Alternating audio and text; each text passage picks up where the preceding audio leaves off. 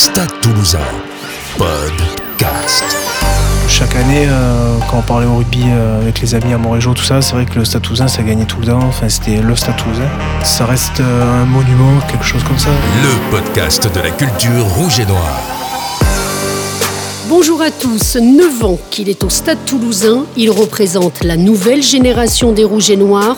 À 23 ans, il a connu ses premières sélections en équipe de France, capitaine du Stade toulousain avant sa grave blessure au genou en février dernier. Quelle image terrible pour le jeune talonneur du Stade toulousain qui s'est peut-être gravement blessé.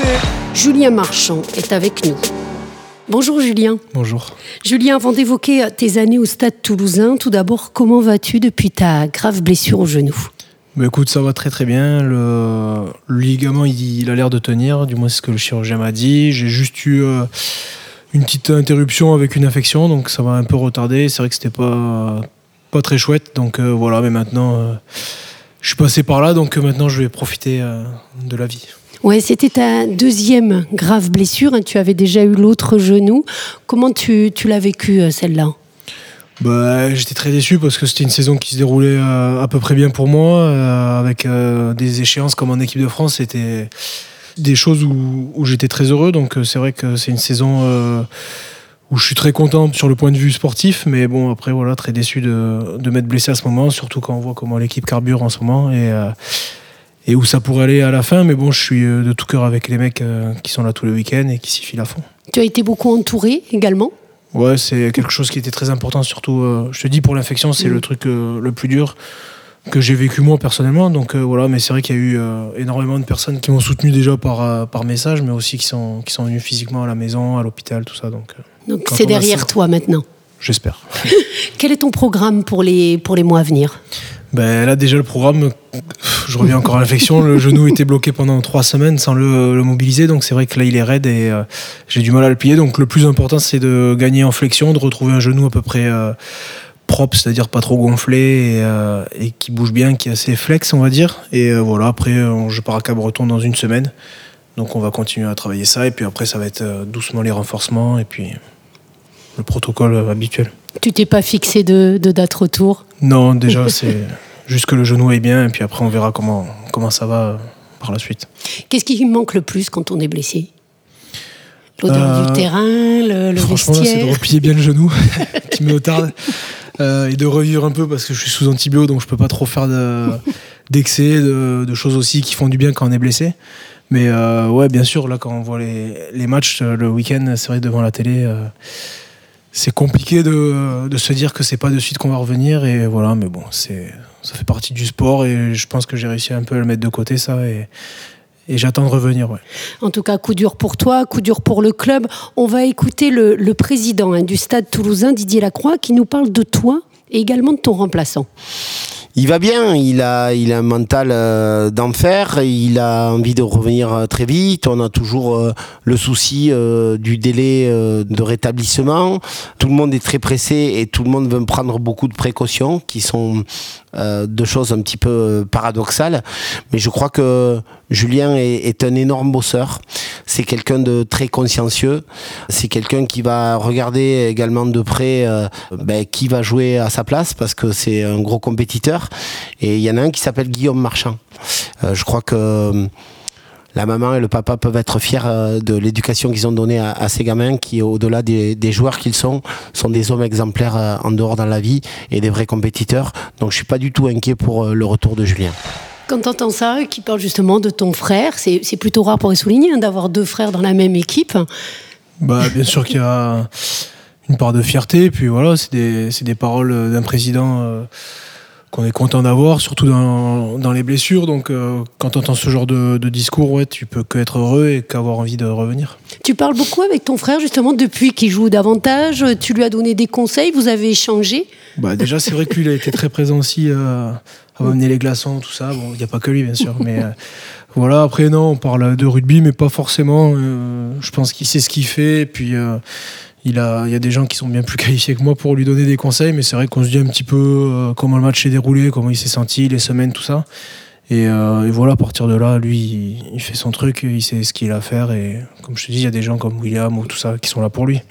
Tu étais le capitaine hein, de cette équipe qui, on l'a dit, enchaîne les, les victoires, les succès, même si là, il y a eu une défaite à, à Toulon. Euh, quel regard tu portes sur justement ce qu'ils ont fait depuis ta blessure, tes coéquipiers? Bah, comme je te dis, on peut que être fier. Ouais. Ils font, c'est vrai qu'ils font des matchs assez complets. Euh, je pense que la semaine, ils bossent très très dur aussi.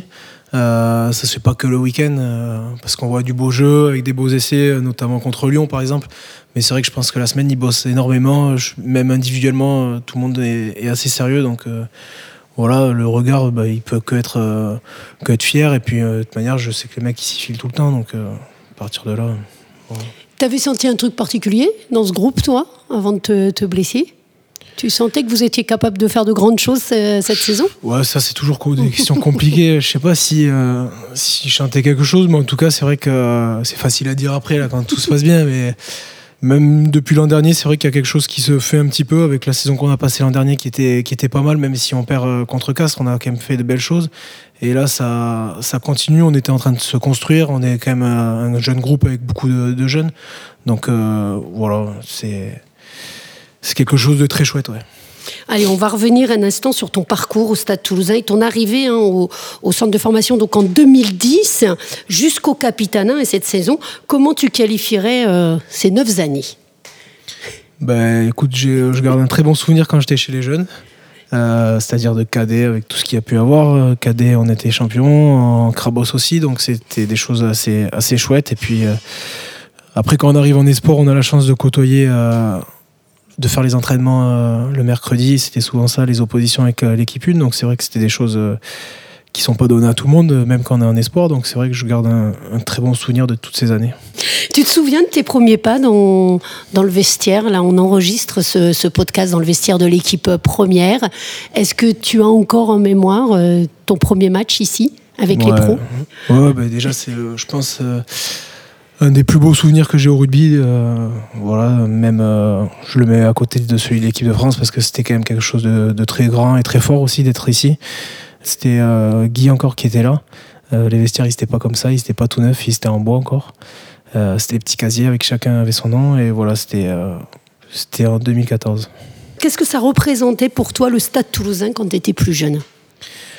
Bah, pour moi c'était une sorte de, de machine euh, même si je suivais pas forcément tout, euh, tous les matchs mais euh, c'est vrai que chaque année quand on parlait au rugby avec les amis à Montrégeau tout ça c'est vrai que le Stade Toulousain ça gagnait tout le temps. Enfin c'était le Stade Toulousain avec tous les titres qu'ils ont eu 4 ans en Europe et 19 en, en France. Voilà c'est ça reste un monument quelque chose comme ça du moins quand on est de l'extérieur. Et quand on est jeune, on rêve de jouer au Stade Toulousain? Bah moi pour ma part oui Oui. Tout le mais monde, je sais pas, mais euh, en tout cas, c'est vrai que quand j'étais à Montrégeau, bien sûr, et puis après, quand on vient ici, on a envie euh, d'aller le plus loin possible. Après, euh, on se dit jamais que, qu'on va y être en équipe une. C'est, pour ma part, je pensais pas du tout y être. Tu avais un modèle dans cette équipe? Non, pas forcément, parce que je te dis, je regardais pas forcément euh, tout non plus les matchs, mais euh, je pense que c'était plus les trois quarts, les modèles, parce que bon, c'était ceux qui étaient très médiatisés. Euh, On de rappelle que Julien Marchand est à l'honneur. Voilà. Non, l'image de, de Frédéric euh, Michalak, ouais, c'est vrai que même Vincent, tous ces joueurs, euh, c'était les plus médiatisés, c'était des joueurs qu'on regardait, donc euh, voilà. En talonneur, en revanche, même si, je sais pas, un talonneur peut-être, t'es arrivé, il y avait quand même Cory Finn hein, au Stade Toulousain, on rappelle, ancien international All Black. Donc est-ce que tu as eu un, un modèle un jour en- au talon Bah, bon, pour parler de Cory, c'est vrai qu'il m'a beaucoup apporté en, en venant, et puis euh, après, c'est vrai que je vais pas dire William, parce que bon, il va croire que. non, mais c'est vrai que ça restait un talonneur, il y avait Yannick, William, aussi, c'était des talonneurs euh, qui sont emblématiques euh, de ce club, donc euh, voilà. Qu'est-ce que t'as apporté le Capitana? Plus de responsabilité, on va dire. Et euh, le fait de prendre la parole, c'est quelque chose qui te responsabilise. Donc à partir de là, tu te sens un peu plus concerné. C'est c'est forcément logique. Euh, voilà. Après, euh, bah, sur le terrain, je pense que j'ai pris cette saison du moins plus d'initiative et euh, ça m'a fait prendre un peu plus de recul sur certaines choses. De pas faire attention à des petits détails qui avant te t'embêter. Euh, louper un lancer ou des trucs comme ça, bah, je me dis que c'est pas grave. C'est, le rugby, c'est pas le premier, c'est pas le dernier. Faire des erreurs, ça arrive à tout le monde, c'est humain. Donc un peu plus de responsabilité, des fois, ça fait pas de mal. Qu'est-ce qu'on peut te souhaiter, Julien, pour Bah, conclure déjà que j'arrive à plier le genou, que j'ai plus d'infection. Et euh, non, et puis après, ben, de revenir euh, en même forme que là, et puis après d'essayer de travailler pour continuer à progresser. Merci beaucoup. Merci. Merci à tous. À la semaine prochaine pour un nouveau podcast. N'oubliez pas, dimanche, le Stade toulousain, leader du top 14, reçoit son dauphin Clermont au Stadium de Toulouse.